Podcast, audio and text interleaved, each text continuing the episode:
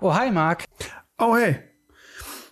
Bereit, eine Radio Ravnica-Folge aufzunehmen? Ja, ja, ja. Aber wo ist denn dein Radio Ravnica-Merch? Ich, ähm, also, wenn wir dabei sind, du hast mir den noch nicht gesch Gar kein Problem, Marc. Denn jetzt ist der Merch-Shop online.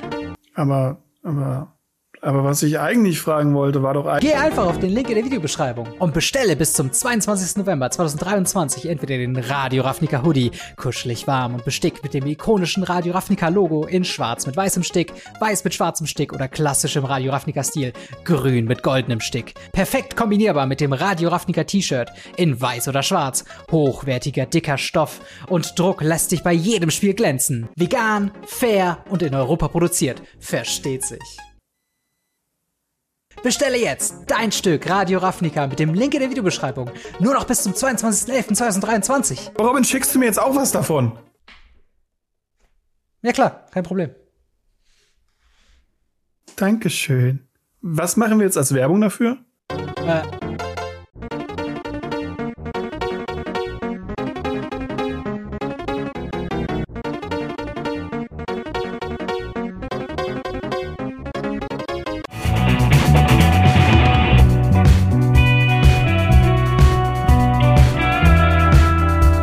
Ravnica Folge Nummer 217. Heute mit allem abschließend zu Lost Caverns of Ixalan. Wir schauen uns einmal die Commander-Decks an, die wir dazu bekommen werden. Alle vier.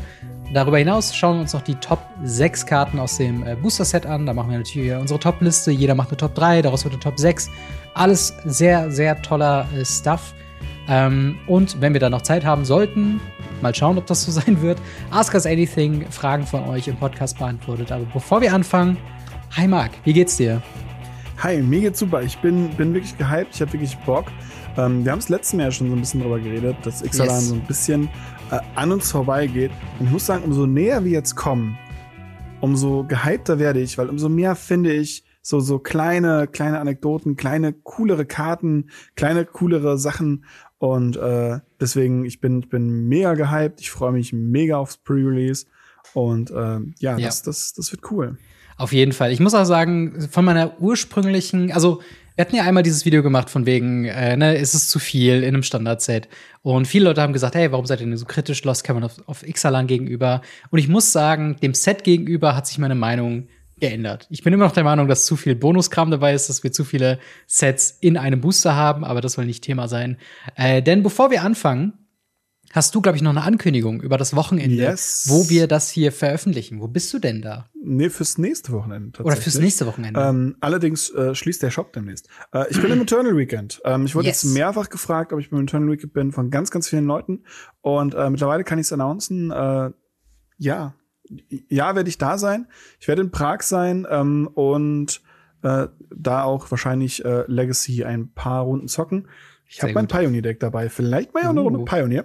Aber ähm, ja, hauptsächlich äh, bin ich für, für, für Legacy da. Wenn ihr mich seht, äh, kommt vorbei, sagt Bescheid, sagt Hi, ähm, könnt gerne äh, mit in mein Coverage-Video reinkommen. Ist gar kein Problem. Und ähm, ja, das, das, ist, das ist sehr cool, wenn ihr mit dabei sein wollt. Ich glaube, am Montag, den 13. schließt der Shop Ja. ähm, von, von den, wo ihr die Karten kaufen könnt. Wenn ihr das noch bis dahin noch nicht getan habt, tut es.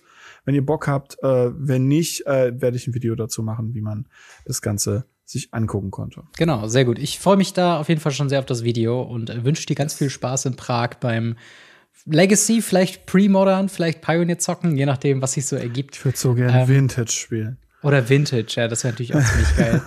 Ähm, aber natürlich auch hier diese Woche äh, der Hinweis, dass wir diese Woche auch wieder gesponsert sind von Holy, dem Energy Drink beziehungsweise Eistee.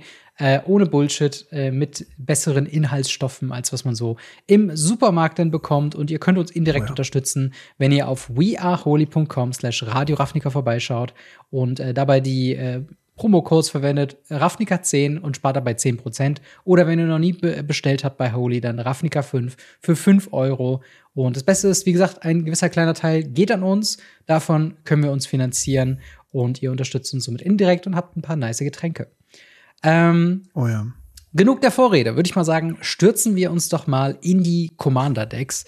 Wir haben vier Stück. Äh, sie sind den vier Tribes von Ixalan nachempfunden. Wir haben Ja. einen Piraten, wir haben einen Meervolk, wir haben einen Vampir und wir haben ein Dino-Deck. Ähm, allgemeiner Eindruck, wie gefallen dir die Decks und hast du vielleicht so ein, ein vorauseiferndes äh, äh, ja, Fazit vielleicht sogar schon, ob du die Daumen hoch oder Daumen Mitte oder Daumen runter findest? ähm, wir haben ja immer so ein Thema, äh, gerade jetzt in den letzten Zeiten, wo wir immer wieder Watsi gelobt haben dafür, dass die Mana-Basen immer ja. besser werden. Und hier haben sie einen Schritt zurück gemacht. Deswegen Mana Base sind. Es war zu viel des Lobes. Graus, richtig, grausam unterirdisch. Gerade jetzt für, wenn, wenn wir Dr. Who angeguckt haben oder so.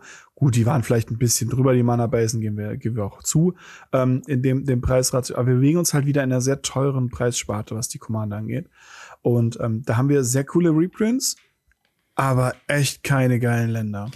Ja, das würde ich auf jeden Fall ähm, auch unterschreiben. Also, bevor wir jetzt in die einzelnen Decks reingehen, Reprint-seitig ist wirklich einiges dabei. Wir haben wirklich eine ganz schön lange Liste von sehr notwendigen Reprints, die es bisher irgendwie nur ein oder zweimal gab.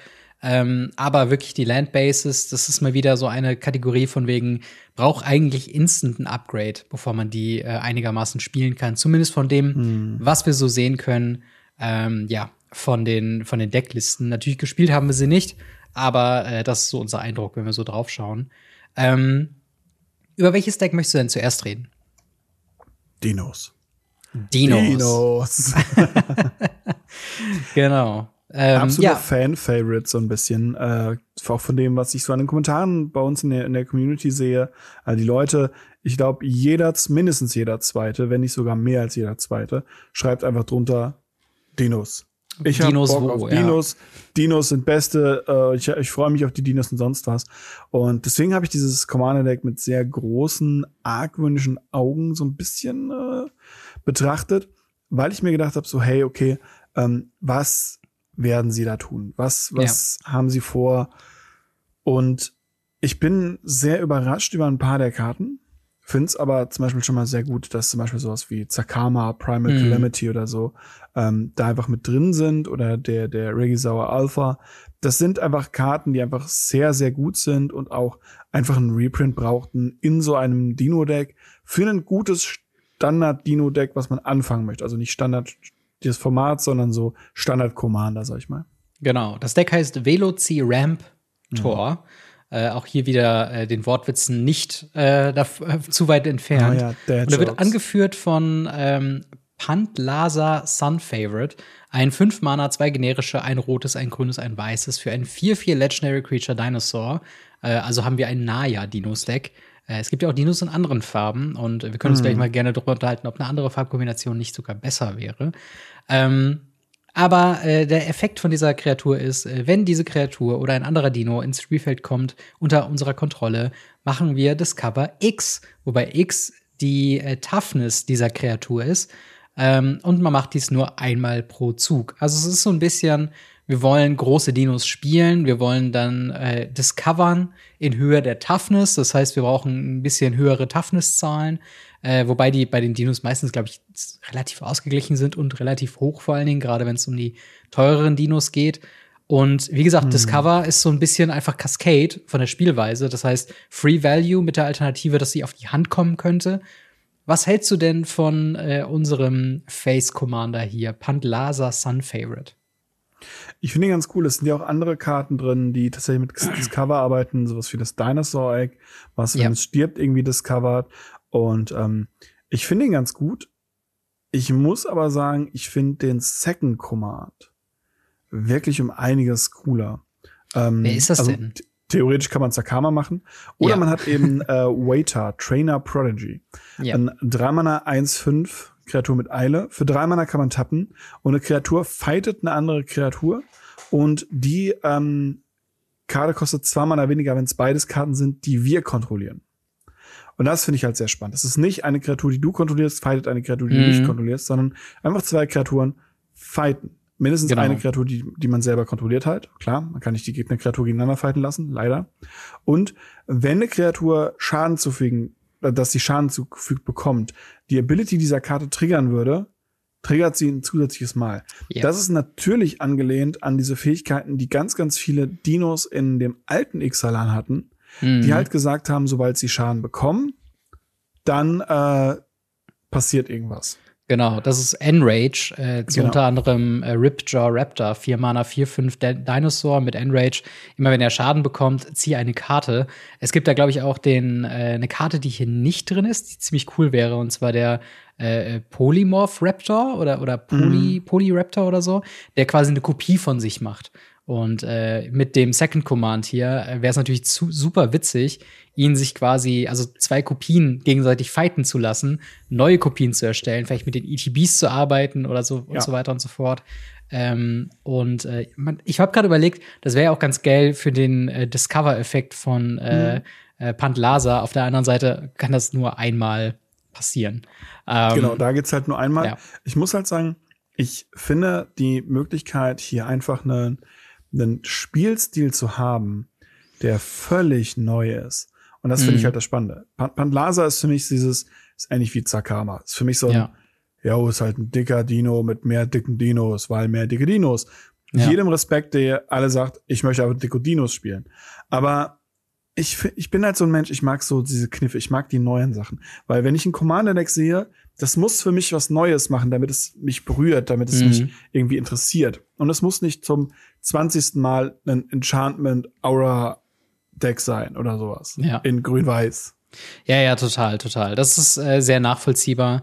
Ähm, was aber auch ziemlich cool ist, wir haben es am Anfang schon gesagt, sind die Reprints. Wir haben ein paar, die man mal herausstellen sollte, unter anderem eben Acromas Will, äh, Apex Altisaur, äh, Chandra's Ignation, Xenagos God of Revels hat für eine kurze Zeit Pioneer unsicher gemacht mit einer Combo.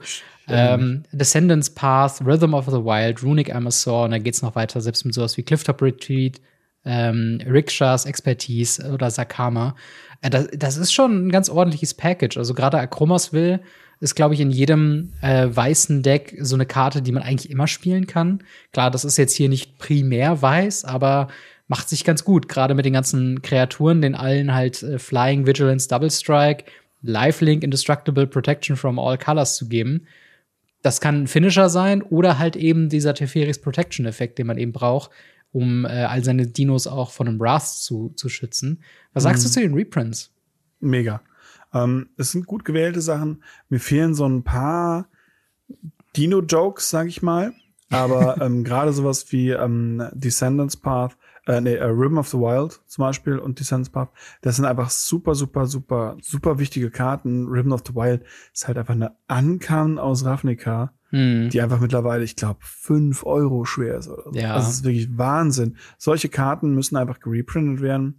Und äh, ja, gefällt mir, gefällt mir super. Dementsprechend äh, finde ich gut. Äh, Reprints sind ganz gut, die neuen Karten sind ganz nett. Das Dino-Deck ist alles in allem, wenn man es günstig irgendwo aufpicken kann, dann Hm. ist es, glaube ich, einfach ein, ein cooles Deck. Ja, und für alle Leute, die äh, besorgt waren, dass vielleicht der, ich glaube, meist reprinteste Dino in der Geschichte von Magic hier nicht drin ist, doch Zetalpa Primal Dawn ist auch hier drin. ich glaube, die Natürlich. war in nahezu jedem weißen Commander-Deck äh, der letzten fünf Jahre Ja. immer vertreten. Also ähm, Ja. Von daher, ja, ein, ein rundes Deck. Äh, ich glaube, mit dem, mit dem Namen, mit dem Thema äh, und halt ne, mit dem Face Planeswalker und halt dieser Toughness Matters, Enrage Matters äh, Thematik, weiß man doch eigentlich ganz gut, wo man dran ist mit diesem Ja. Deck.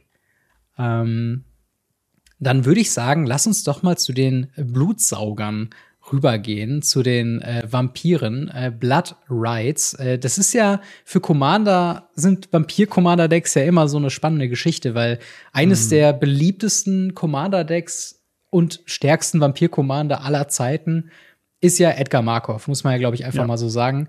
Ähm, kommt das Deck deiner Meinung nach irgendwie an diese Qualitäten ran?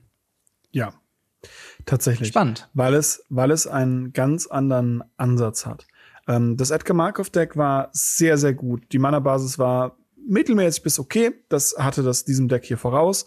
Ähm, aber wir hatten eine, einen sehr guten Stock an allem Command, äh, an allen Vampiren, die man brauchte. Plus eben Edgar Markov. Ähm, danach kam das Flori Florian, ich glaube Florian hieß er. Ja. Das war richtig mies. Und äh, deswegen muss ich sagen, ich finde Hidders Deck, ohne es vorweg zu spoilern, ja, es ist das Deck mit, äh, ich glaube, technisch gesehen einem der schlechteren Values, aber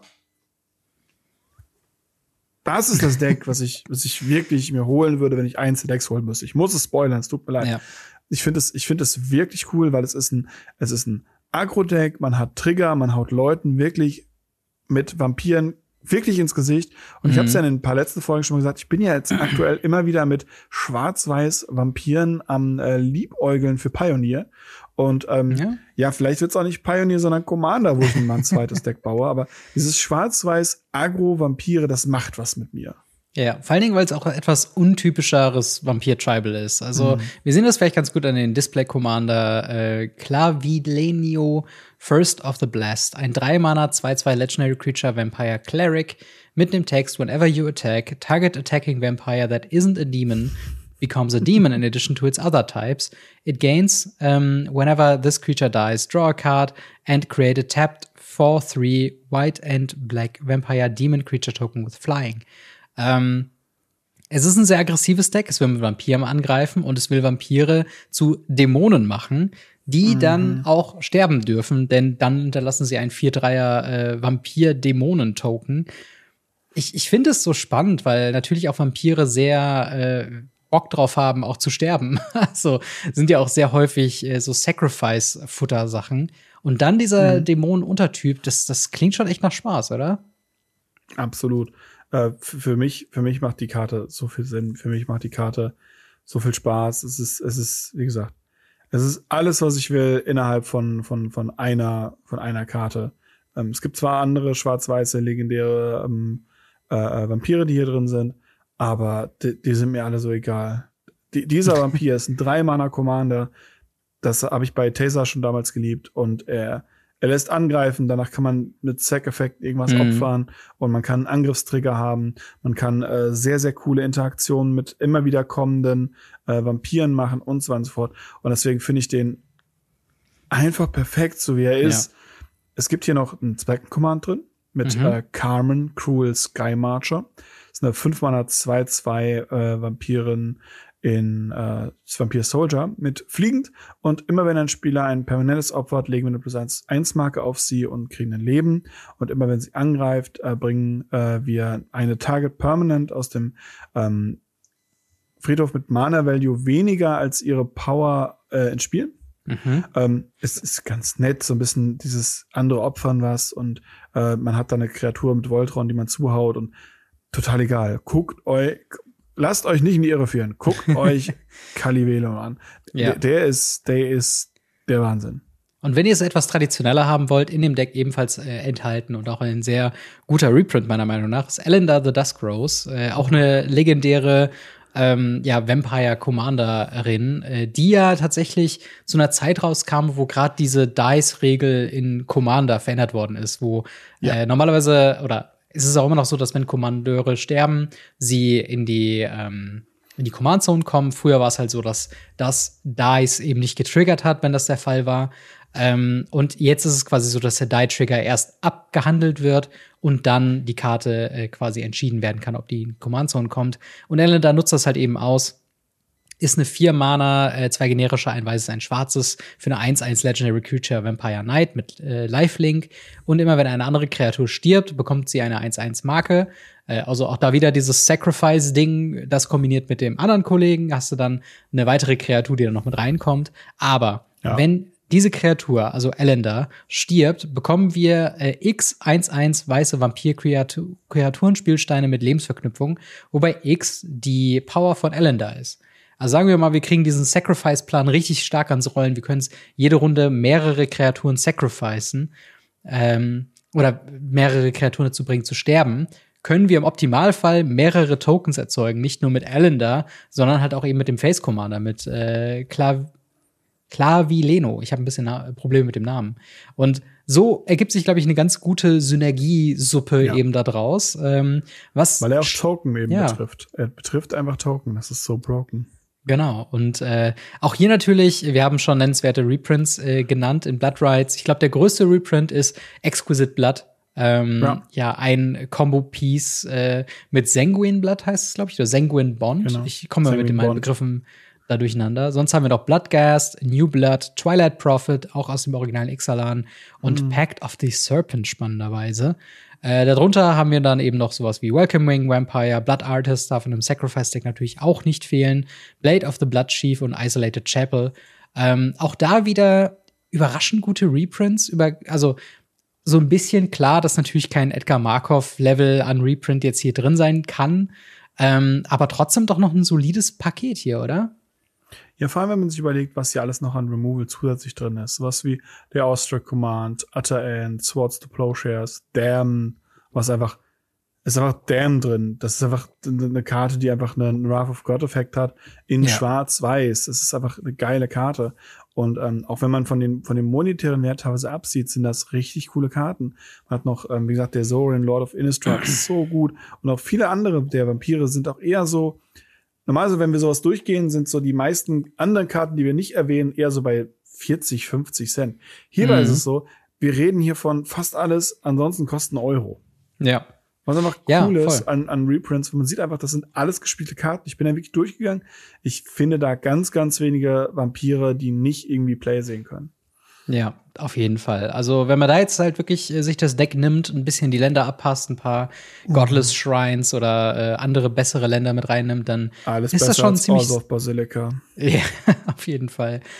Ähm, aber was haben wir denn, äh, was haben wir, was möchtest du denn als nächstes besprechen? Welches Deck? Wir haben noch Piraten und wir haben noch Mehrvolk. Lass uns erstmal die Mehrvolks nehmen, weil yes. bei den Piraten wird's sehr special, glaube ich. Dann haben wir das äh, Explorers of the Deep, angeführt von Hackbal of the Surging Soul. Ein 4-Mana, zwei generisches, ein grünes, ein blaues für ein 3-3 Merfolk Scout, Legendary Creature natürlich. Und ähm, zu Beginn des Combats an unserem Zug, äh, für jeden ähm, Merfolk-Kreaturen, den wir kontrollieren, dieser Explored. Also, wir schauen uns die oberste Karte an. Ein Land können wir auf die Hand nehmen, das andere können wir äh, auf der Bibliothek lassen oder in den Friedhof legen. Und die Kreatur, die explort, also alle unsere Mehrfolgs, bekommen eine 1-1-Marke, wenn ähm, das zweite in dem Fall so ist. Ähm, und äh, wenn diese Kreatur angreift, also äh, Hackbal in diesem Fall, ähm, können wir eine Landkarte von unserer Hand aufs Spielfeld packen und wenn wir das nicht tun, können wir eine Karte ziehen. Also hier wieder die Synergie äh, von wegen, wir exploren erst, wir checken die Top of our Library. Und wenn wir dann mit unseren äh, Mehrvolk und halt eben Hackball angreifen, können wir die Länder, die wir dadurch eventuell auf unsere Hand bekommen haben, direkt ausspielen ähm, und noch nicht mal getappt, äh, was schon mal ziemlich strong ist. Und selbst wenn wir das halt eben nicht der Fall ist, können wir eben eine Karte ziehen, was eigentlich immer ganz gut ist auf dem Commander. Ähm, was hältst du denn eigentlich von diesem Simic Mehrvolk Commander? Es steckt ein bisschen weniger mehr, weniger Mehrfolg drin, dafür mehr Explore, aber ist es unbedingt was Schlechtes? Ja. Weil normalerweise reden wir immer über, über Face Commander und Second Commander getrennt. Mhm. Und ähm, meistens ist es so, dass der Second Commander irgendwie was anders macht oder leicht anders an die Sache rangeht. Hierbei muss ich sagen, es ist derselbe F Commander. es ist, also der, der, der Second Command ist äh, Nikanzel, Current Conductor. Zwei Mana, zwei, drei, Mehrfolg Scout. Immer wenn eine Kreatur explort und sie ein Land explort, können wir sie getappt ins Spiel bringen. Und immer wenn eine Kreatur explort und eine Nicht-Landkarte explort, kriegt er eine plus 1 1 Marke.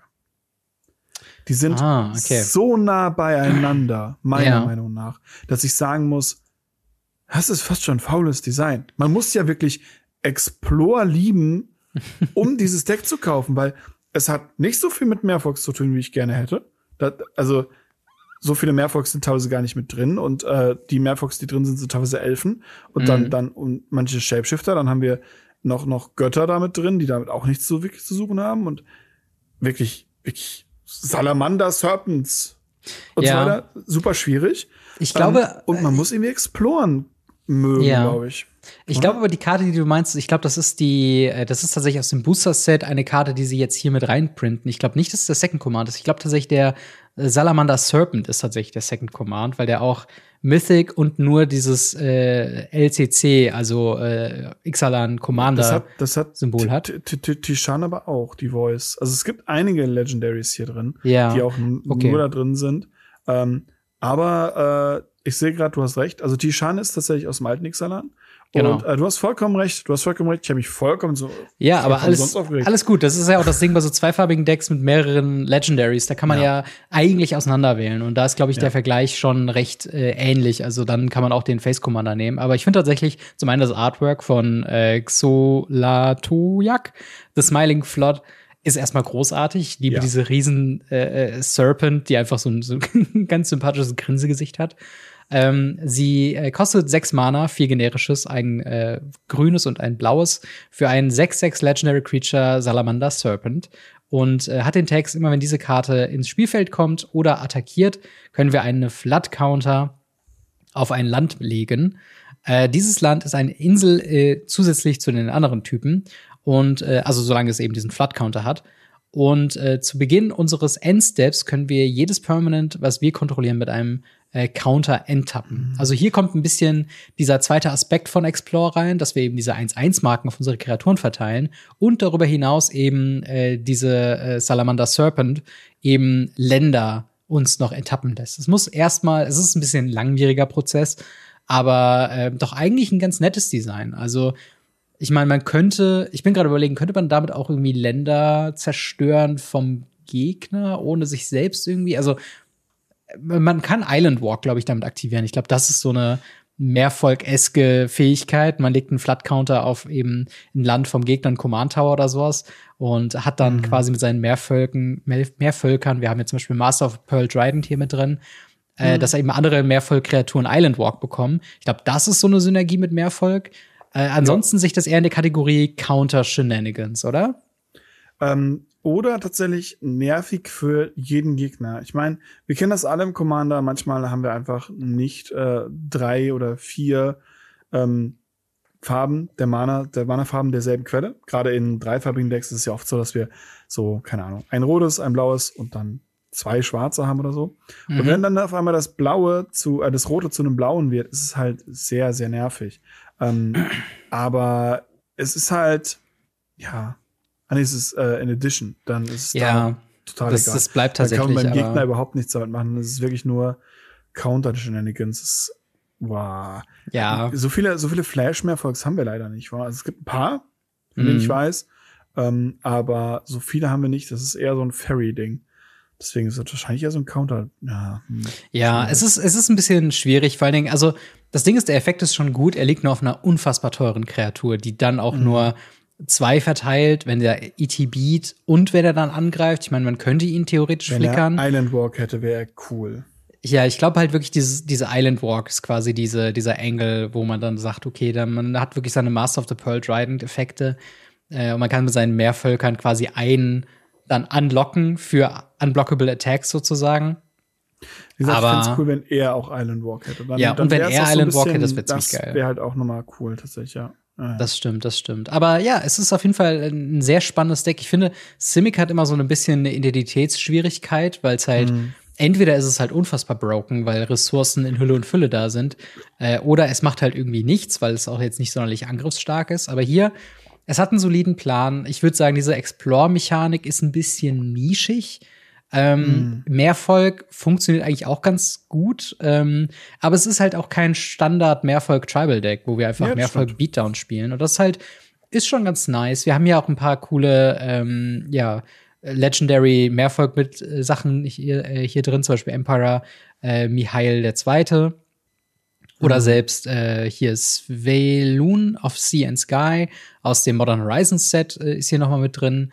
Also es gibt hier schon so, ein- so ein ganz, es gibt hier schon echt gute Mehrvollkarten und gerade im Thema Reprints, wir haben Branching Evolutions drin, eine nicht günstige Karte, Metallic Mimic, in jedem Tribal Deck gern gesehen. Äh, Kindred Discovery, Thassa, God of the Sea und äh, Kumena, Tyrant of äh, Oraxka. Äh, darunter noch eben Realmwalker, äh, Hinterlandhaber, Alchemist Refuge, Rapid Hybridization, Simic Ascendancy und Harden Scales. Also auch da vielleicht auch nicht die, die höchsten, teuersten Karten, aber schon was, wo man sagt, wenn man eben, wenn einem so das Thema Mehrvolk und Explore einigermaßen zusagt, kriegt man hier oben drauf noch echt ein paar gute Karten, die man entweder in dem Deck nutzen kann oder rausnehmen kann, ein bisschen Synergie mit reinbringen kann und die äh, teuren Karten eben auch für andere Decks verwenden kann, oder? Hm, das auf jeden Fall. Deswegen, also schlecht ist es nicht, auf keinen Fall. Sie sind bisher wieder so sehr gute Basis-Anfänger-Sachen. Ja. Ähm, wie gesagt, das Mehrvolk, ich sehe es halt nicht so stark als Mehrvolk-Sachen ein. Für mich wirken die ein bisschen gequetscht, ist eher so ein Explore-Ding. Ähm, aber die anderen sind auch da sehr, sehr stark. Ja, ja, ja. Auf jeden Fall. Äh, und zu guter Letzt haben wir natürlich noch unsere Piraten in Form ja. von Ahoy Mateys, angeführt von Admiral Bress. Wer soll es sein? Nur diesmal nicht ähm, der Original äh, Admiral Beckett Bress, sondern Unsinkable. Ein 5-Mana, zwei generisches, ein blaues, ein schwarzes, ein rotes für ein 3-3 Legendary Creature Human Pirate. Und wenn er ins Spielfeld kommt, millen wir erstmal vier Karten. Das heißt, die obersten vier Karten von unserem Deck werden ins Friedhof gelegt.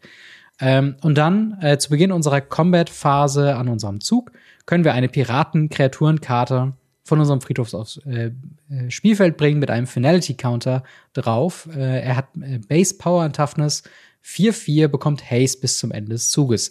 Äh, Finality Counter, wir nennen uns eine Key-Mechanik aus äh, Lost Caverns of Ixalan. Alles, was stirbt mit dem Finality Counter, wird gleichzeitig beim Sterben geexalt. Das heißt, entweder müssen wir den Counter vorher entfernen und dann darf die Kreatur sterben, oder äh, sie landet halt eben im Exile. Mhm. Ähm, ein bisschen Reanimierungspiraten, wahrscheinlich mit starken ETB-Effekten. Wie siehst du denn unsere, unsere äh, Seeräuber? Ich finde das ganz cool. Also gerade mit den ETB-Effekten, sie, sie mildt ja noch mal vier Karten, wenn sie reinkommt. Ähm, sie holt gerade auch damit ein bisschen aus, dass man eben sagt, hey, die sind dann 4-4. Viele der Piraten suffern ja davon, dass sie irgendwie 2-2 sind, 2-1 mhm. sind, 0-1 sind oder so. Es gibt ja wenig dicke Piraten, sag ich mal, außer die Piraten Orks und Ogre. Ja. Ansonsten sind die ja meistens ein bisschen schwach aus der Brust. Und äh, dementsprechend finde ich die ganz gut. Ja. Und der gefällt mir auch als, als Commander für Piraten tatsächlich ein bisschen besser als der äh, Admiral Bracket Brass, der ja hier auch im Deck drin ist mhm. logischerweise. Ähm, tatsächlich äh, gefällt mir der wirklich ein bisschen sogar noch besser, der Brass Unsinkable. Ja, finde ich auf jeden Fall auch ganz gut. Und ähm, es ist ein bisschen schade. Also, wir lassen uns erstmal auf den Second Command eingehen, weil der oh, ja. spannenderweise ein Vampirpirat ist. Äh, weiß nicht, wer sich das ausgedacht hat, aber es ist äh, Don Andres the Renegade. Ein vier Mana, ein generisches, ein äh, blaues, ein schwarzes, ein rotes für ein 4-3 Vampir-Parit, äh, Parit, äh, Pirat. Mit dem Text, jede Kreatur, die ich, äh, die man kontrolliert, aber nicht äh, ohne, bekommt plus zwei plus zwei und äh, Menace und Death Touch und ist ein Pirat äh, zusätzlich zu den anderen Typen. Und immer wenn ich einen Non-Creature-Spell caste, den ich nicht, äh, den man nicht ownt, bekommen wir zwei Tapped Treasure Tokens. Also das geht ein bisschen in eine andere Richtung, ein bisschen dieses Hostage-Taker-mäßige. Man klaut dem mhm. Gegner was, sehr flavorful für einen Pirat. Und jetzt macht natürlich auch der Vampir-Pirat ein bisschen Sinn, als mhm. jemand, der von äh, den, den Vampiren quasi rübergeschwappt ist zu den Piraten. Ähm, glaubst du, dass das Deck diesen Plan gut supporten kann? Ganz vorsichtig gefragt. Nein, absolut nicht. Ich finde es ganz, ganz, ganz schwierig, wie das hier umgesetzt ist, weil ähm, es ist, glaube ich, einfach nicht möglich, mit, mit diesen Ressourcen, die da drin sind, mhm. Ähm, diesen Commander überhaupt zu supporten. Das finde ich immer wieder schwierig. Wir haben ja gerade eben schon gesagt, ich mag es, wenn, wenn, wenn Commander was einen anderen Ansatz dran haben. Und wir haben ja zum Beispiel mit Beckett Brass ja auch die Möglichkeit, immer wieder Sachen zu klauen und so weiter. Mhm. Aber dadurch, dass die so weird teilweise sind, ist es sehr, sehr schwierig, diesen Ansatz des ich klau dir was so dauerhaft durchzuziehen. Ja. Abgesehen davon, dass ähm, ich euch aus Erfahrung sagen kann, dass Commander-Spieler irgendwann sehr, sehr, sehr salty werden. Oh, salty bei Piraten. äh, wenn ja. man ähm, ihren Sachen klaut, gegen sie verwendet oder sie mit ihren eigenen Sachen kaputt haut. Das ja. mögen die Leute nicht. Dementsprechend kann es sein, selbst wenn ihr ein gutes Don Andres Deck baut, dass ihr damit vielleicht nicht so oft spielt, wie ihr gerne wolltet. Ja, das, das stimmt schon. Also ich meine, ich, ich, glaube, ähm, gerade Don Andres ist so ein bisschen, das ist ein cooler Commander und es ist ein guter Platz, diesen Commander zu printen, weil er flavorful ja. ist, weil er ins Deck, also weil, weil die Thematik passt. Ich finde, dieser ja, reanimationsstarke ETBs äh, aus dem Friedhof wiederzubekommen, von dem Face Commander einfach deutlich besser. Ähm, ich mhm. glaube, das ist halt wirklich so ein, so ein Build-Around-Commander, wo man sagt, okay, hier habe ich nahezu ausschließlich äh, oder, oder hauptsächlich Karten drin, die in irgendeiner Form äh, gegnerische Karten klauen. In die Richtung gehen ja auch andere Grixis-Decks. Ich glaube, da würde er sich deutlich wohler fühlen. Äh, wie gesagt, es schadet nicht, ihn hier geprintet zu haben. Ich finde nur, er ist nicht sonderlich synergetisch ähm, und ich finde den äh, Unsinkable Brass auf jeden Fall deutlich besser. Aber gerade mit diesem Thema gegnerische Spells casten, gegnerischen Sachen klauen, ich weiß, es ist nicht der Platz, diese Karte zu reprinten. Aber wo zum Teufel ist denn hier unser Ragavan? Also mm. nicht den Token Ragavan, den Karisev, die in dem Deck drin ist, macht, aber ich meine natürlich den Ein-Mana äh, Modern Horizons 2 Ragavan, weil der wäre ja perfekt in einem Don And äh, Andres Deck. Einfach mm, ein Mana oder zwei Mana Dash, ich klaue dir eine Karte, davon kriegst du dann noch zwei Treasure Tokens, das wäre schon. Ja. Wäre schon ziemlich gut. Das, Auf jeden Fall ein Upgrade. Gut, ja. Absolutes Upgrade und ähm, ich sag mal, für, für die Möglichkeit, dass er ja gar nicht mehr so teuer in Anführungsstrichen ist. Mhm. Ähm, wir reden hier immer noch leider von, ich glaube, 50 Euro plus, aber ja. ähm, nicht mehr so krass, wie es vorher war. Ähm, muss ich aber sagen, ähm, ich, ich habe auch mit der anderen sehr teuren Karte in diesem Deck ein Problem, weil ich mir denke, nehmt doch nicht so eine teure Karte damit rein mhm. und macht den Rest so cheap, sondern also ich habe das Gefühl manchmal, dass, dass es halt nicht passiert, so hey, wir, wir designen ein cooles Deck und gucken dann, wie viel Budget wir noch haben und packen coole Sachen mit rein, sondern so, hey, auf unserer Reprint-Liste steht diese Karte, die mhm. packen wir jetzt in dieses Deck und danach müssen wir das Budget runterschrauben. Und äh, vielleicht entsteht so der Punkt, dass wir hier einen Agro-Deck haben mit Terramorphic Expense, dreimal Thriving mhm. und äh, ganz, ganz vielen anderen äh, Sachen, die irgendwie getappt reinkommen. Und jetzt sag so, Warum? Ja. Und äh, ja, gefühlt ist es so.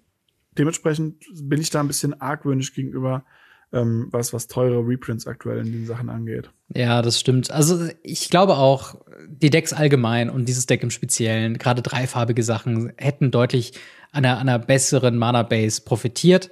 Ähm, die Karte, die du meinst, natürlich Black Market Connections. Äh, ich glaube mhm. aus den Commander Legends Baldur's Gate Decks ähm, oder so. Ich ich glaube, Underworld Connection ist aus den äh, Black Market Connection ist aus den Baldur's Gate, ja. Ah ja, okay. Äh, genau, und da wurde es einmal reprintet, äh, beziehungsweise geprintet, jetzt zum ersten Mal reprintet. Äh, auch irgendwie eine 20, 30 Euro Karte äh, nicht zu unterschätzen. Ähm, darunter noch äh, nennenswerte Reprints: Pitiless Plunderer, Timestream Navigator, auch eine weirde Choice, sie irgendwie hier drin zu haben. Also, ich meine, mm. das ist ja mehr so eine Kombo-Karte, aber egal. Äh, Port Razor, Vanquishers Banner und darunter haben wir noch sowas wie Sulfur Falls, Prismari Command, Windfall, Blasphemous Act, äh, Bident of Tethessa, Angrath Marauder, Blood Money und Herald's Horn. Ähm, aber klar, das, das Hauptaugenmerk, wenn wir über Reprints reden in dem Deck, ist Black Market Connections. Glaubst du denn, also ich meine, jeder Reprint ist natürlich gut, aber jetzt haben wir natürlich den Fall, also hier wäre eine deutlich bessere Mana-Base auf jeden Fall mehr erwünscht, oder? Also. Absolut. Also es ist, also ich finde es schon bei den Vampiren sehr schwierig, weil die auch so aggro sind und ja. da was machen müssen. Aber das hier. Aber die sind wenigstens nur zweifarbig. Da kann man es genau, ja noch fast verantworten. Ist, ist einfach, einfach weird. Ja, ja, das ist halt generell was. Also äh, vielleicht allgemein ähm, abschließend zu allen Commander-Decks. Ich glaube, was auch gut rumgekommen ist, uns gefallen die Thematiken bei fast allen Decks. Das Mehrvolk ein bisschen ausgeklammert. Und selbst da ist es zumindest eine einzigartige Sache. Aber gerade mhm. von diesen Doctor Who Commander-Decks kommend, ist es sehr enttäuschend hier für einen ja, dass es halt wieder diese Abschätzung gibt. Ich glaube, äh, Pleasant Kenobi hat es in dem Video ganz passend äh, erwähnt, dass es halt so, das sind jetzt diese Standard-Set-Commander-Decklisten, die eine schlechte Mana-Base haben, äh, so ganz okay Reprints. Ähm, und dann gibt's halt die mittleren Tier-Commander-Decks, äh, diese Warhammer-Commander-Decks, mhm. wahrscheinlich Fallout wird darunter laufen und auch Doctor Who. Und dann gibt's die oh, ja. High-Priced Commander-Decks aller Commander Masters und was auch immer darüber hinaus noch äh, auf uns wartet irgendwann mal. Und irgendwie sind wir sehr weit weggekommen, dass jedes Commander-Deck ungefähr die gleiche Qualität hat. Also Precon-Level Commander kann, je nachdem, mhm. über welches Set man redet, was ganz anderes bedeuten. Ähm, ja, ich weiß nicht, wie, wie findest du die Herangehensweise? Was, was sollte, was sollte Wizards of the Coast tun, um ja, allgemein Commander-Decks zu verbessern? Sind es nur die Länder verbessern oder glaubst du, es ist ein ganz anderes Problem? Es ist, glaube ich, einfach die, die Ambition, wie sie an diese Decks rangehen. Das Problem ist, sie, sie rapid firen halt so viele Commander-Decks raus. Es wird ja wirklich andauernd kommen neue Commander-Decks raus. Und sie müssen es ja irgendwie auch balancen, dass sie ja auch immer wieder neue Sachen den einfallen. Und die Reprint-Equity aber da ist, dass sie die Reprints reintun, damit die Leute das Sa Sachen kaufen, weil mhm. wir können jetzt noch nicht abschätzen, wie gut die neuen Karten sind und so weiter und so fort. Und naja, am Ende des Tages muss ich sagen, haben wir ein Problem in der Anzahl der Commander Decks mhm. und einfach in der, in der Frequency, in der wir sie bekommen. Da haben wir ja schon sehr oft drüber geredet. Und ich glaube, so mittlerweile merkt man das, weil man merkt direkt, wenn Watsi ein bisschen Liebe in ein Set reintut. Mhm. Das haben wir bei Warhammer gemerkt, das haben wir bei Herr der Ringe gemerkt, das haben wir bei den ähm, Doctor Who Decks gemerkt. Ja. Und wir sehen den Standard Base Content. Ich sag nicht, dass der Standard Base Content schlecht ist. Ja. Aber es ist nicht mehr angemessen zu dem, was es eigentlich sein könnte. Ja, das ist halt wirklich das Ding. Deswegen also von unserer Seite aus, wenn euch die Themen gefallen, wenn euch die Tribes äh, gefallen und ihr mit den Karten was anfangen könnt, also es macht natürlich keinen Sinn, ein Piratendeck zu bauen, wo ihr 80 Prozent, wenn ihr quasi schon ein Piratendeck irgendwie habt. Aber wenn das eine, eine Archetyp ist, die euch grundsätzlich irgendwie gefällt, wo ihr sagen könntet, hey, da könnte ich sehen, von diesem Startpunkt aus noch ein bisschen Geld zu investieren, vielleicht den Ragavan zu holen, aber auf jeden Fall die Landbase anzupassen, dann kann man mit fast allen diesen Decks Spaß haben. Also ähm, ich finde es gut, dass sie halt wirklich so ein bisschen von diesem klassischen, alle unsere Kreaturen kriegen plus eins plus eins und dann hauen wir rein, dass das halt nicht der Fall ist, sondern dass jedes so eine eigene mhm. Entität mhm. hat. Äh, das Grixis-Deck mit Reanimation, das Simic-Deck mit Explore, Vampir-Deck mit diesem Dämonen-Agro-Plan äh, und ähm, Dinos halt eben mit diesem Cascade bzw. Discover. Aber ähm, ja, also wir können das halt nicht unkommentiert lassen, dass wir wieder einen deutlichen Schritt zurückgehen, was die Länder angehen. Und mhm. ähm, ja, es ist, es ist halt so ein bisschen fast schon ein, ein, ein Witz, wie sehr man so den Unterschied merkt äh, zu dem, was möglich ist, mit 100 Karten zu liefern. Ähm, wenn man sich gerade auch die Sachen anguckt, die mal 20 Euro gekostet haben, bis halt hin zu den Secret Lair Commander Decks, die halt 100 Euro kosten. Unterm Strich kommt aus dem Drucker bei Watsy die die gleiche Palette 100 Karten. Klar, es ist da anderer Text drauf, aber sie, sie haben einfach ganz genau im Blick, wie sie ihre Specialty-Produkte, ob es jetzt Doctor Who oder Secret Lair Commander Decks sind, eben besonderer machen äh, als halt die Standard Commander Decks. Und das merkt man halt mhm. leider den Commander Decks an, dass da einfach so ein bisschen was fehlt. Ähm, aber ja, wie seht ihr das denn äh, zu den Ixalan Commander Decks? Habt ihr Bock auf die Themen? Werdet ihr euch das ein oder andere Commander Deck holen? Äh, freut ihr euch auf äh, das, was da auf euch kommt? Oder sagt ihr auch, das ist mir ein bisschen zu faules Commander Deck Design? Da bin ich ein bisschen was Besseres gewohnt. Ich warte lieber auf das nächste Universes Beyond. Schreibt uns gerne in die Kommentare oder ins Discord. Yes. Und ich würde mal sagen, wir ziehen mal weiter zu Lost Caverns of Ixalan, unsere Top 6 Karten aus dem Set. Äh, unsere Ansichten, ähm, wir haben ja letzte Woche schon über die Mechaniken geredet, wir haben schon über ein paar mhm. äh, Karten gesprochen. Dementsprechend werden wir jetzt nicht alle Karten bewerten, die potenziell stark sind. Hier geht's aus unseren persönlichen Aspekten heraus. Äh, du hast eine Top 3, ich habe eine Top 3. Zusammen macht das unsere Top 6. Wir haben noch ein paar Honorable Mentions, die wir auf jeden Fall kurz erwähnen müssen, wenn wir über das Thema mhm. Top 6 Karten reden. Ähm, aber genau, also es ist jetzt nicht auf ein Format spezialisiert. Wir werden natürlich darauf hinweisen, wenn wir im Hinterkopf haben, wo wir diese Karten haben wollen. AKA Pioneer in meinem Fall. ja. Und äh, ja, dementsprechend äh, starten wir doch wir mal. Wir können halt auch nicht so viele, so viele genau. Karten reinnehmen, wie wir eigentlich wollen. Ähm, genau. deswegen es sind es sind ein paar Karten mit drin.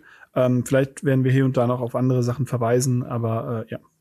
Genau, und äh, wie gesagt, es gibt sehr viele coole Kartendesigns, die äh, garantiert in Standard und vielleicht auch hier und da in Pioneer oder Commander Play sehen, aber die haben jetzt vielleicht nicht die höchste Prio bei uns. Ähm, lass uns doch mal loslegen mit ein paar Honorable Mentions, die wir schon besprochen haben, über die wir ganz schnell drüber gehen äh, können. Natürlich können wir nicht drüber reden, ähm, äh, ohne, also über das Set reden, ohne auf Cavern of Souls nochmal aufmerksam zu machen. Ja. Äh, der Reprint in Mythic, leider in Mythic, aber bringt halt Cavern of Souls in Pioneer. Ich Pioneer. glaube, wir beide finden das top. Jeder Reprint von Cavern ja. of Souls ist gerne gesehen. Ja, jetzt brauche ich aber noch mal vier für Pioneer. Sehr gut. Cool, danke, Watsi. Ebenso der Reprint von Resplendent Angel, ebenfalls in Mythic. Ähm, ein neues Artwork wurde hier spendiert, äh, was natürlich dem Thema irgendwie ganz gut passt, aber auch da äh, Verweis auf eben Simic äh, Angels in, ähm, in Pioneer, da wo die Karte sehr krass äh, äh, gebraucht wird. Äh, wir haben ein paar oder zwei Spells in der Kategorie weiße Removal Spells in Dusk Rose mhm. Reliquary und Get Lost. Ähm, hast du dir die Karten auch schon angeguckt und sind sie dir auch so positiv aufgefallen wie mir? Ja und nein. ähm, ich finde es sehr spannend, weil Dusk Rose Reliquary war für mich so ein. Ich bin mir nicht sicher, wie gut das Ding wirklich ist. Wir haben ähm, mit äh, Duskros äh, Reliquary ein einweißes Mana-Artefakt. Ähm, als zusätzliche Kosten, um den Zauber zu spielen, muss man ein Artefakt oder eine Kreatur opfern. Das Artefakt selber hat Ward 2. Das heißt, man muss zwei mhm. Mana bezahlen, es zu zerstören. Und wenn es ins Spielfeld kommt, kann man ein Artefakt oder eine Kreatur, die Gegner kontrolliert, ähm, removen, solange bis Dusk Rose Reliquary das Spielfeld verlässt. Ich kann mir vorstellen, wie, dass das sehr cool ist, wenn man das Ding nicht castet, sondern wenn das irgendwie ins Spiel bringt. Mhm. Aber zum Casten, wo man ein Artefakt oder eine Kreatur für opfern muss, haben wir doch in den meisten Formaten tatsächlich eigentlich besseren Kram, oder? Ja, also ich würde dir zustimmen, dass das keine, keine generisch gute Removal-Spell ist. Also ähm, ganz kurz, da, ich finde, das Set hat ziemlich, ziemlich guten Removal. Also gerade auch für oh, Limited, ja. gerade in Uncommon und Common sind teilweise lächerlich starke Removal-Effekte mit dabei. Äh, und das Cross Reliquary ist da auch eins davon. Ähm, tatsächlich habe ich mit dieser Karte äh, ein Deck in Verbindung gebracht in Pioneer, und zwar das Boros Convoke Deck, was hm. ähm, Tokens in Hülle und Fülle äh, bringen wird. Und da finde ich, ist das halt ein, ja, quasi Path to Exile O-Ring, äh, also Oblivion Ring Effekt für einen Mana und meistens hat man noch genug Kreaturen herumliegen, um halt eben einen Blocker wegzulassen. Mhm. Ähm, und das ist, glaube ich, das, wo ich das am ehesten sehe. Klar, wenn man um das Ward drumherum kommt und wenn man Artifact Removal hat, dann ist die Karte immer noch da, also das ist keine Frage. Aber in Pioneer eben eine Karte zu haben für ein Mana, wo man Anführungszeichen nur ein Artefakt äh, von einem Thraben Inspector oder von einem Voldaren Epicure, äh, das, das Blood Token oder sowas opfern muss, um eben einen Blocker aus dem Weg zu entfernen. Es gibt ja auch keine Restriktion, mhm. was für eine Kreatur es ist. Es kann eine Sheoldred sein, das kann halt irgendwie ein äh, Elder Gargaroth sein alles, was irgendwie targetable ist, kann damit eben removed werden. Für ein Mana finde ich das gerade für dieses Deck stark. Und generell könnten wir das auch weiterspinnen. Also es gibt ja auch ähm, das Soldier-Deck nach wie vor in Standard. Ich bin in Standard, mhm. sind wir, glaube ich, beide nicht so super drin, aber das macht ja auch viele Tokens. Da kann es auch schon mal es wert sein, eben was zu sacrificen. Und ich glaube, Decks, die diese Karte spielen wollen, profitieren sehr stark davon, weil sie eben ohnehin Sachen sacrificen wollen. Und das mhm. Ward 2 ist richtig cool die keine Limitierung auf welche Artefakt oder Kreatur hier removed wird, ist schon ziemlich geil. Es ist Exile Removal, also nicht das stärkste Removal, aber trotzdem eins, was ich halt ziemlich, ziemlich äh, strong finde, eben für die Decks, die es haben wollen. Ähm, ähnlich äh, ist es mit äh, Get Lost, ähm, was Die haben wir ja vor letzte, also haben wir ja letzte Woche schon mal ein bisschen mitquatscht. Genau, zwei Mana äh, Instant, zerstörten Kreatur, äh, Enchantment oder Planeswalker, der äh, Gegner bekommt zwei Map-Tokens. Ich finde, das ist halt jetzt das bessere ähm, Fateful Absence. Ganz kurz ja, gesagt. Absolut, absolut. Weil die Map-Tokens sind nicht annähernd so stark wie die Clues. Genau. Äh, was hast du denn noch für die Honorable Mentions? Äh, ich sehe hier Guardians of the Great Door. Was handelt Richtig, Guardians of the Great Door ähm, ist ein, äh, eine Karte, die mich sehr stark äh, an, an eine Sache erinnert und für die ich schon mehrfach gefragt wurde, ob man damit nicht wieder Devon Texas spielen kann. oh, wow. Ähm, weil wir haben dann zwei weiße Mana, vier, vier fliegenden Engel. Der sagt, wenn man ihn castet, muss man zusätzlich vier Artefakte, Kreaturen und oder, und oder Länder tappen. Mhm. Und ähm, diese Karte kann man halt über Aetherviole reinbringen. Mm, es erinnert mich an Sarah Avenger, den, der einen 2 Mana 3-3 ist, den man erst ab der Runde 5 casten kann oder sowas. Oder ab mhm. Runde 4. Ja. Ähm, den man mit Fliegenwachsamkeit auch reingebracht hat. Und wir haben gerade in Legacy Ganz, ganz stark. Ähm, Karten wie Dragon Raids Chandler, dessen ein Mana 3-3er Flieger ist und noch andere Effekte hat. Oder mhm. einen Death Ride Chain, äh, Death Ride Chain wollte ich schon sagen. Delve of Secrets, Entschuldigung. Ähm, ein Mana 3-2 fliegend, der halt auch Power macht. Und die haben alle eine 3 vorne. Deswegen war der Zara Avenger mittlerweile so schlecht, weil er nur noch 1 zu 1 gegen diese Karten getradet hat.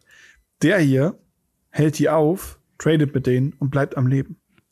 Das ist schon strong. Gerade so dieses ja. Reinschieten, das wäre ja auch äh, potenziell ein, ein, was eine ganz gute Sache für Collected Company. Auch mm. wenn er jetzt keinen mhm. starken ETB hat, aber äh, ja, für 4-4 Fliegender, der ist schon, sieht schon ziemlich gut aus. Und gerade durch dieses Etherviole, den, den kriegt man auch ja. ziemlich schnell raus. Also ist 4-4 fliegend noch was, was man nicht unterschätzen darf?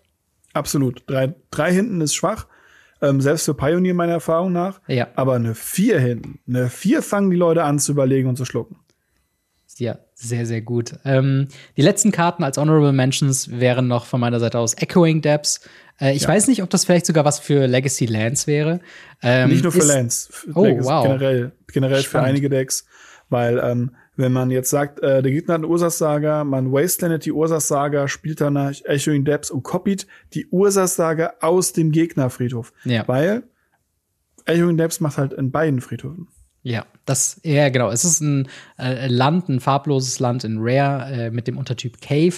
Äh, und wenn sie ins Spielfeld kommt, äh, kommt sie als äh, Kopie, äh, kommt sie getappt äh, als eine Kopie einer anderen Landkarte äh, aus einem Friedhof wieder, sei, außer dass es halt eben eine Cave ist. Und darüber hinaus ist es halt ein farbloses Land. Aber äh, ich hatte schon gedacht, irgendwie, äh, so Strip-Mine-Geschichten, Ursas Saga-Geschichten, die man damit irgendwie rausnehmen kann. Äh, es wäre also es ist ein bisschen anderer äh, Ding in, in, in Pioneer mit, ich habe überlegt, ob man damit Lotus Field quasi ja. aus dem Friedhof kopieren könnte, aber Lotus Wann hast du Lotus Field im Friedhof? Das ist halt eben das, es tendiert nicht im Friedhof zu sein. Aber es wäre eine lustige, äh, lustige Geschichte. Aber sonst halt alle Sachen, wo man irgendwie Länder sacrificen kann, ist, glaube ich, eine ziemlich strong Geschichte. Und mhm. äh, apropos Länder, es gibt noch einen Cycle von einfarbigen Hidden Lands. Ähm, die sind einfach nur hier herauszustecken. Sie sind in Common und sie haben auf Ländern Discovery. Äh, also das Discovery, äh, ich glaube, es ist vier bei den Hidden, Hidden Lands. Äh, das heißt, man kann sie, wenn man nichts mehr zu tun hat in äh, Pauper, wenn das irgendwann mal auftauchen sollte, kann man die eben aktivieren und äh, in irgendwas reinkaskaden. Das finde ich tatsächlich überraschend strong und ich erwarte, dass die sehr viel gespielt werden würden in, äh, in, in Pauper tatsächlich. Hm, Einfach nur als Free Value ist quasi. Ähm, aber lass uns mal mit den äh, Top 3 starten. Was ist denn deine erste Karte ähm, aus deiner Top 3 Liste? Ähm, anders als sonst fange ich diesmal mit dem stärksten an. Yes. Meiner Meinung nach. Und zwar ist es der Stalactite Stalker. Stalactite Stalker ist ein Einmanner 1-1 Menace Goblin Rogue. Mhm. Der sagt, zu Beginn des Endsteps, wenn man Descended hat, legt man eine plus 1 Mark auf ihn. Und man kann ihn für drei Mana opfern, um eine Kreatur minus X minus X zu geben, wobei X seine Stärke ist. Wir leben in einer Welt, in der ähm, Scam ein Ding mhm. ist. Also nicht nur, dass äh, man online irgendwie gescampt wird, sondern tatsächlich, dass wir äh, Grief und äh, andere ähm, Effekte haben. Wir haben Fetchländer in mhm. äh, sehr vielen Formaten. Das heißt, wir reden hier von einem Einmanner 2-2 Menace, wenn man mal durchschnittlich realistisch denkt.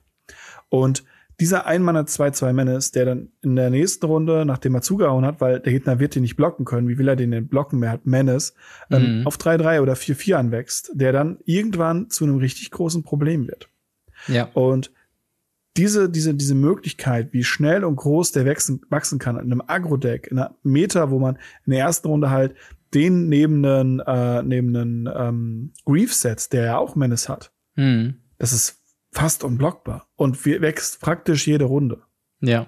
Ja, das, das auf jeden Fall. Also, äh, ich hatte die Karte schon gesehen, aber tatsächlich nicht unter dem Namen äh, Selected Stalker.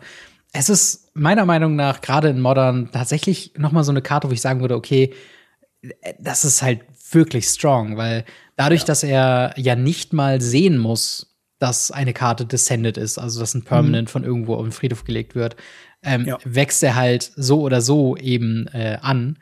Ähm, auch wenn man den Turn One, man fetcht auf ein schwarzes Land, spielt den, dann kommt er ja trotzdem als 2-2er rein und der hat ja keinen ja. Haste, deswegen verliert man ja auch keine Power.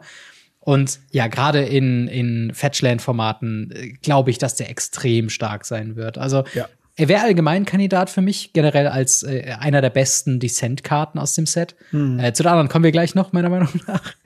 ähm, aber ja, der, der ist super stark und kommt super früh ähm, bekommt halt eben mehr und mehr Counter und ist ein Removal-Spell mit drin. Also ist ein solider One-Drop, würde ich sagen. Karte, ja. Auf einem relevanten Kreaturentyp, das darf man auch nicht vergessen. Also Goblins, Ja, nicht wirklich Kartendeck, aber für das, wo es vielleicht interessant sein könnte, äh, vielleicht gar nicht so schlecht. Yes. Ähm, da mache ich mal weiter direkt mit meiner Karte mit Descent. Äh, und es ist Souls of the Lost, ähm, der Tamogolf dieses Sets. Äh, das haben wir jetzt äh, schon häufiger gehört. Äh, wir haben hier ein Zwei-Mana, ein äh, generisches, ein schwarzes für ein Sternchen, Sternchen plus eins Creature Spirit. Mit einer zusätzlichen Kosten äh, verbunden, wenn man sie spielt, dass man eine Karte abwerfen muss oder eben einen permanent sacrificen muss. Und dann hat es Fathomless Descent. Ähm, das heißt, die Power und Toughness dieser Kreatur sind, äh, also die Sternchen in der Power-Toughness-Bewertung ist die Anzahl an Permanents, die man im äh, Friedhof braucht. Ähm, in diesem Fall, ich bin mir nicht mal sicher, ob die Karte so viel Play sehen wird, weil das Problem ist, also dieses, dieses Graveyard-Hate-Thema ist leider real, auch in Pioneer und auch in Standard oder wo auch immer das auch äh, Play sehen wird. Und es ist, glaube ich, der, der zwei-Mana Tamogolf-eske Effekt, den wir in letzter Zeit bekommen haben, der noch am, am besten spielbar ist.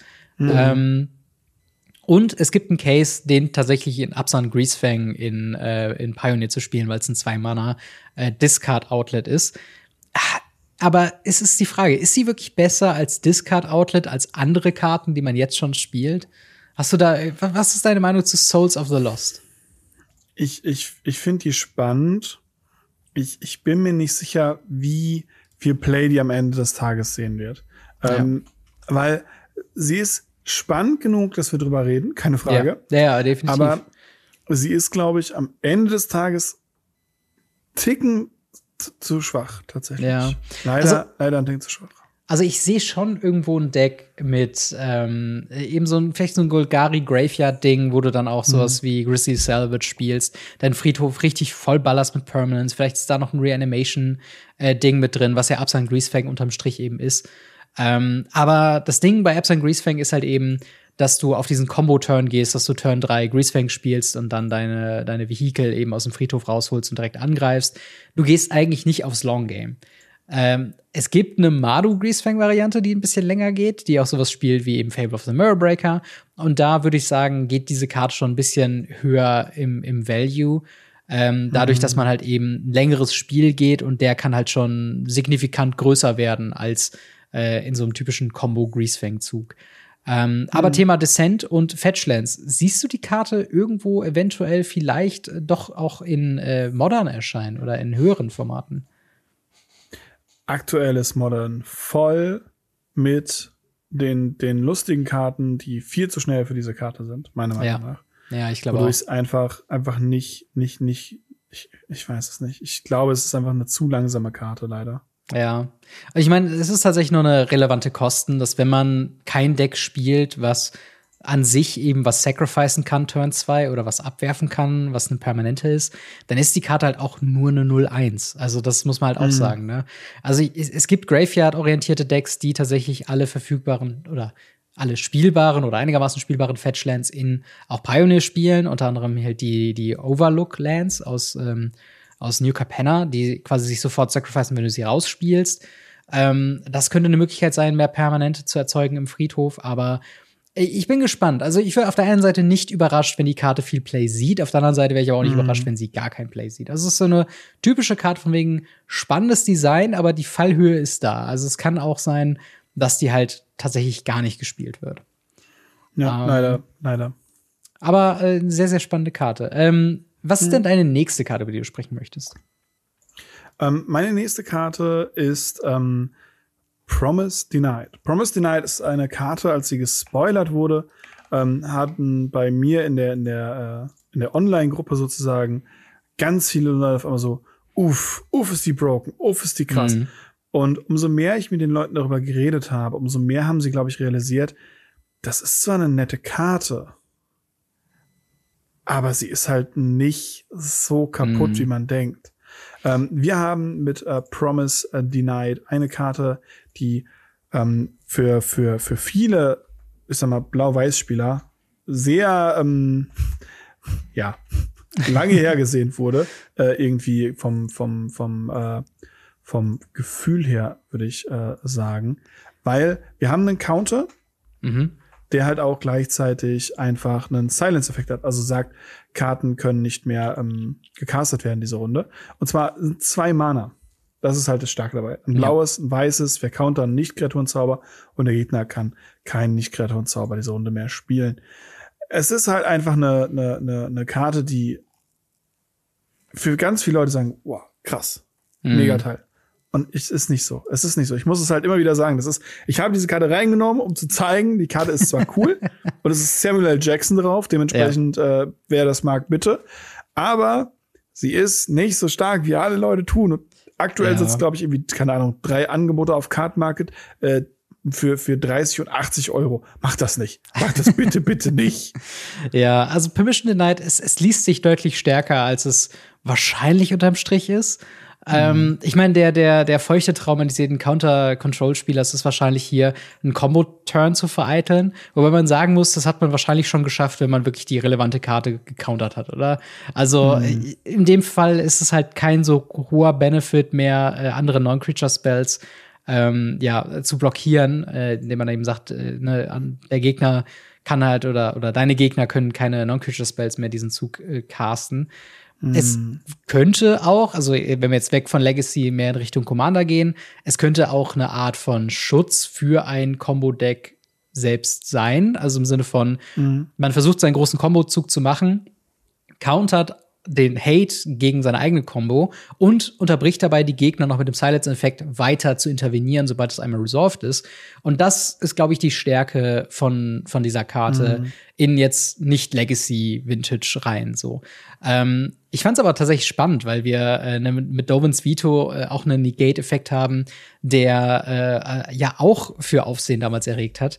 Und wir müssen dabei übrigens sagen, es ist dabei keine, technisch gesehen, keine Lost Caverns of Ixalan-Karte, sondern eine Jurassic World Collaboration-Karte. Aber ich meine, wir haben gesagt, ne, wir, sie kommt in Boostern dazu. Hier haben wir nochmal eine Möglichkeit, eben über, über Rex-Karten zu spielen, äh, zu, zu sprechen. Äh, deswegen haben wir sie noch mit reingenommen. Und ich meine, es ist eine Samuel. Jackson-Karte. Also wenn wir Samuel. Jackson in Magic the Gathering willkommen heißen dürfen, dann sollten wir das, sollten wir das tun. Der Sollten wir das Counterspell ja, aber- vielleicht ein bisschen überhyped ist. Hm, absolut. Ähm, ja, aber damit würde ich sagen, kommen wir zur nächsten Karte von mir. Auch da, surprise, surprise, es gibt wieder einen gewissen Pioneer-Fokus. Denn wir haben eine Karte, die funktionell sehr ähnlich ist zu einer Karte, die schon ein bisschen Play sieht, und zwar in Molten Collapse. Äh, eine rote und eine schwarze für eine Sorcery, die modal ist. Das heißt, man kann aus zwei äh, äh, Bereichen wählen. Äh, also sie sagt, choose one. Äh, entweder äh, zerstöre eine äh, Kreatur oder einen Planeswalker oder zerstöre eine Non-Creature, Non-Land Permanent mit Mana-Value 1 oder weniger. Und jetzt kommt's, wenn wir in dieser Runde ähm, Descended haben, also wenn eine permanente Karte von uns äh, von irgendwo in den Friedhof gelegt wurde, dann können wir beides wählen. Und das ist halt eben quasi Dreadbore, auch eine 2-Mana Destroy Target Creature oder Planeswalker, ähm, als Sorcery, also gleiches Timing, aber halt diesen etwaigen Zusatzeffekt hier und da noch eine Non-Creature, Non-Land Permanent mit Mana Value 1 oder weniger ähm, eben noch wegzuballern. Und in äh, Pioneer, wir haben halt natürlich äh, Raktos Midrange, wir haben auch Raktos Sacrifice. Lustigerweise wäre das eine sehr gute Karte ähm, für auch Raktos Sacrifice, als auch gegen Raktos Sacrifice, weil das würde eben den, äh, den Oven erwischen, ähm, den man ja so gerne zum Sacrificen verwendet. Man kann auch andere Paid Pieces hier und da mal so wegsnipen. Äh, aber wie, wie stehst du denn zum Molten Collapse? Ich habe auch da gehört, viele Leute reden davon, dass das eventuell auch eine Karte für Modern sein würde, dadurch, dass es wieder Fetchlands geben wird ähm, in Ja. Modern und man das halt dann doch sehr einfach triggern lassen kann, oder? Ja, also es ist tatsächlich eine Möglichkeit, ähm, es einfach zu triggern. Ähm, man braucht nie wieder Dreadbore spielen. Ja. Ähm, Dreadbore ist ein zweimal äh, rot, ein rotes, ein schwarzes zerstörende Kreatur oder Planeswalker. Mhm. Diese Karte macht das alles mit und noch so viel mehr. Ja. Ähm, dementsprechend einfach super, super stark. Ähm, die Möglichkeit, Non-Creature, Non-Land Permanents mit Mana Value von eins oder weniger zu machen, ist halt sowas wie Defining Silence in, in äh, Combo-Decks Ja. ähm, oder ähnliches. Und ähm, oder mit dem Creature Pipe so Talia aufdecken. Also es ist, ist wirklich, wirklich eine gute Karte und äh, vielleicht auch schon zweimal auf meiner Wants-Liste. Sehr gut. Ich glaube, äh, Andrea Mengucci hat es auch ganz gut beschrieben äh, online. Ich habe es, glaube ich, auf Instagram gelesen, aber ursprünglich war es auf Twitter, ähm, dass er immer so ein bisschen hin und her gerissen ist, gerade mit Dreadbore für Raktor-Stacks in Modern und alles darüber hinaus, weil es halt es ist eine sehr gute Antwort auf sehr viele Sachen, aber es ist halt Sorcery Speed, es fehlt halt dieses gewisse Extra, es, diese, dieser modale Modus oder hier und da eben zwei Tage zu zerstören, dieses typische Raktors Two for One. Und ich glaube, das Molten Collapse wird darauf die gute Antwort sein. Und für alle Leute, die Raktors Midrange in Explorer spielen, äh, das ergänzt jetzt quasi die äh, noch fehlenden Dreadboars, die es noch nicht auf dem Klienten gibt bei Magic Arena. Also mhm. hier könnt ihr jetzt auch quasi eine, eine äh, bis ins letzte Detail optimierte Liste spielen. Glaube ich zumindest. Ich glaube, wir haben jetzt soweit alles für Raktors mit Range. Ähm, mhm. Aber was denn deine letzte Karte auf deiner Top 3? Meine letzte Karte ist uh, The Ancient One. The yes. Ancient One ist kein, kein Eldrazi. ähm, auch wenn er so klingt. Ähm, wir haben, und auch, auch kein Marvel-Charakter. Auch, auch wenn viele Leute sagen, ja, Marvel kommt, äh, mhm. hier haben sie schon mal gemacht. Sie haben den Namen schon verbraucht, was ich spannend finde. Ähm, weil äh, The Ancient One ist ja eigentlich diese, diese, dieser, dieser, dieser Mönch-Dame, ja. beziehungsweise dieser Mensch-Typ im Der Comics. von Dr. Strange. Auf jeden Fall. Der genau, von Dr. Master Strange. Oder so. Ähm, genau. Aber The Ancient One ist ein Legendary Creature Spirit God. Und das war der Grund, warum ich hier ausgewählt habe. Äh, wir haben einfach eine, eine Götterkarte bekommen, mhm. die ich so großartig von der Idee her finde, weil das hätte man schon wie früher machen können. Man hat ein blaues und schwarzes. Eine 8-8-Kreatur, ähm, die sagt, solange man nicht acht oder mehr permanent in seinem Friedhof hat, mit Descendant 8, kann die weder angreifen noch blocken. Mhm. Wir können aber den Effekt aktivieren. Für vier Mana können wir eine Karte ziehen und eine Karte abwerfen. Und wenn man eine, äh, ähm, äh, eine Karte abgeworfen hat, ähm, was man eigentlich macht, weil, naja, ja, ähm, dann muss ein Spieler so viele Karten millen, wie die Mana-Value der Karten sind. Und das macht es sehr spannend. Wir haben auf der einen Seite einen 2-Mana-8-8 Möglichkeit, einen richtig coolen Commander auch zu haben, mhm. der früher oder später dann auch mit 8-8 zuhaut. Wir haben die Möglichkeit, äh, für 4 Mana ähm, auch einfach den Gegner mal ordentlich cutten millen zu lassen und dann die Kreatur zu reanimaten oder sowas. Lustige, lustige Sachen, die man machen kann. Das Einzige, was mir darauf fehlt, ist, dass er zerstörbar ist. Ja. Das ist das Einzige, was so ein bisschen der Nachteil dran ist. Ansonsten finde ich die Karte einfach vom Design her super witzig und super cool. Ja, ich, ich habe die tatsächlich auch nicht, ähm, äh, jetzt bevor du sie erwähnt hast, noch mir gar nicht so krass angeguckt. Äh, aber ich muss tatsächlich sagen, sie wäre auch gar nicht so uninteressant für die Mehrdex in, in Pioneer und vielleicht sogar Standard. Ich weiß nicht, wie groß Mill in Standard gerade ist. Aber zumindest in Pioneer gibt es das ein oder andere Mill-slash-Rogue-Stack. Und hm. wenn man da halt eben schafft, ähm, auch seinen eigenen Graveyard zu füllen, und halt eben mit dieser Fähigkeit auch zu arbeiten, dass man quasi einen repeatable Mill-Effekt auf der Karte selbst hat. Ähm, plus halt im besten Fall hat man das halt natürlich schon aktiviert, dass man acht äh, oder mehr permanent hat, dann halt ein 2 Mana 8 Achter. Ist nicht so schlecht, will man mal sagen. Er hat zwar keine Evasion, kein Menace, kein Flying oder sonst irgendwas, aber trotzdem blocken kann er echt für einiges. Und wenn man da noch seine Krabben draußen hat oder so, das kann schon ziemlich gut sein. Also im optimalen Fall ist er online, wenn man ihn castet, aber auch selbst darüber hinaus, du hast schon gesagt, ein Commander, ein äh, häufiger aktivierbarer äh, Loot-Effekt, der Gegner halt eben zum Millen bringen kann. Und ich find's, ich find's ziemlich cool. Also ja. bin, bin gespannt. Auch hier, es hängt wahrscheinlich sehr viel davon ab, wie stark halt Descent sein, äh, sein wird, aber potenziell äh, ist das vielleicht die Karte, die wir als Tamogolf-Ersatz gebraucht haben. ja, je nachdem. Genau. Und äh, ja, also sehr, sehr coole Karte. Meine letzte Karte yes. ist äh, tatsächlich eine Karte, die ich sehr häufig schon gelesen habe, dass sie zu einem neuen Deck in, ähm, in Pioneer führen wird. Und zwar ist es äh, Amalia Bene Benavides Aguirre. Äh, eine zwei Mana, ein äh, weißes, ein schwarzes, zwei, zwei Legendary Creature Vampire Scout mit Ward. Äh, pay three life, also wenn man sie targetet, ähm, dann muss man drei Leben zahlen, sonst wird er gecountert. Und dem Effekt, immer wenn man Leben dazu bekommt, äh, bekommt äh, Explort äh, Amalia und dann ähm, zerstöre alle Kreaturen, wenn diese Kreatur 20 Power hat. Und zwar exakt 20. Und das ergänzt sich sehr gut mit unserem äh, Wild Growth Walker, äh, aus dem Original Nixalan. Das ist eine 2-Mana 1-3 Creature Elemental mit dem Text, immer wenn eine Kreatur explort, äh, pack eine 1-1-Card, äh, eine 1-1-Marke auf den Wildgrowth Walker und man bekommt drei Leben. So. Hm. Was passiert jetzt, wenn äh, wir beide draußen haben und wir Leben bekommen?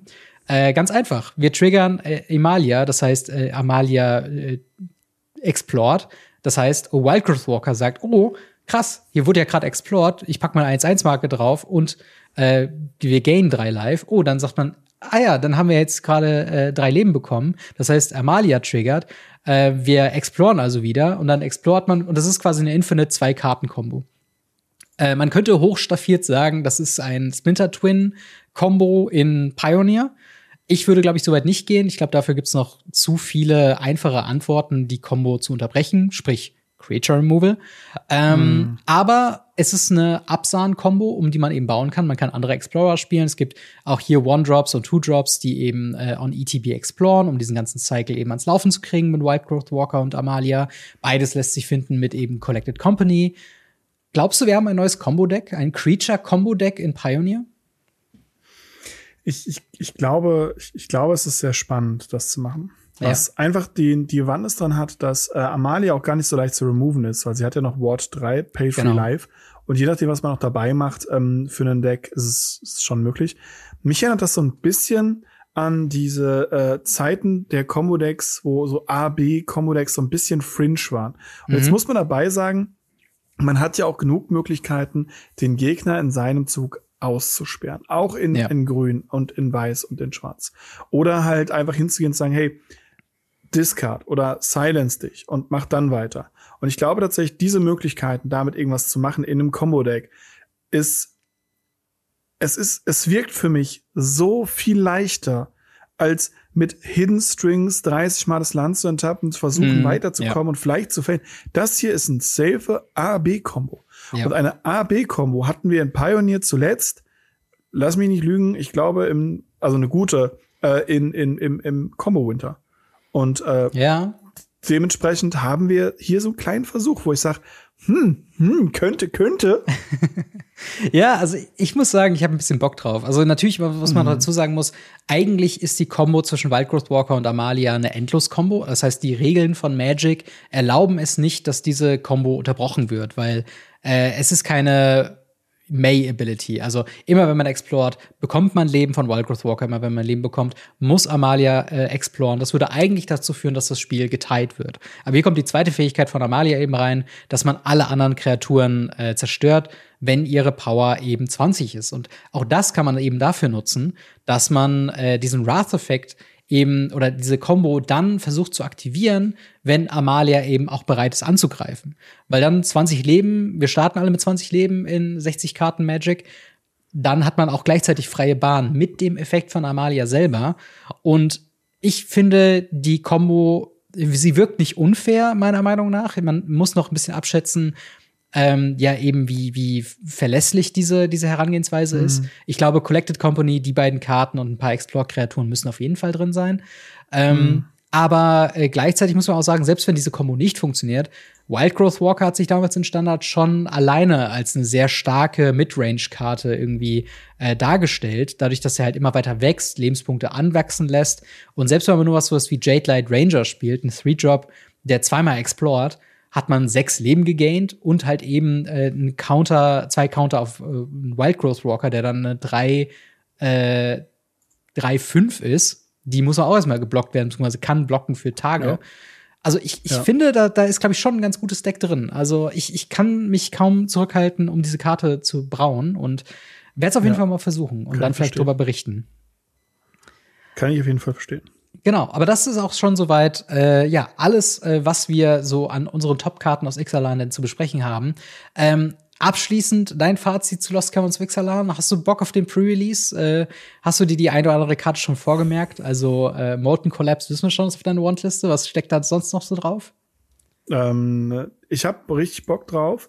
Äh, meine Monsters ist ziemlich einfach. Ähm, ich will vier Echoing Depths, darüber haben wir auch schon geredet. Yes. Ähm, zwei Guardian of äh, äh, Great Doors in Foil für Devon Texas, zwei Molten Collapse, vier Carvin of Souls und vier Stalactite Stalker. Ja. Also alles, worüber wir praktisch geredet haben heute, ist auf meiner Wants-Liste.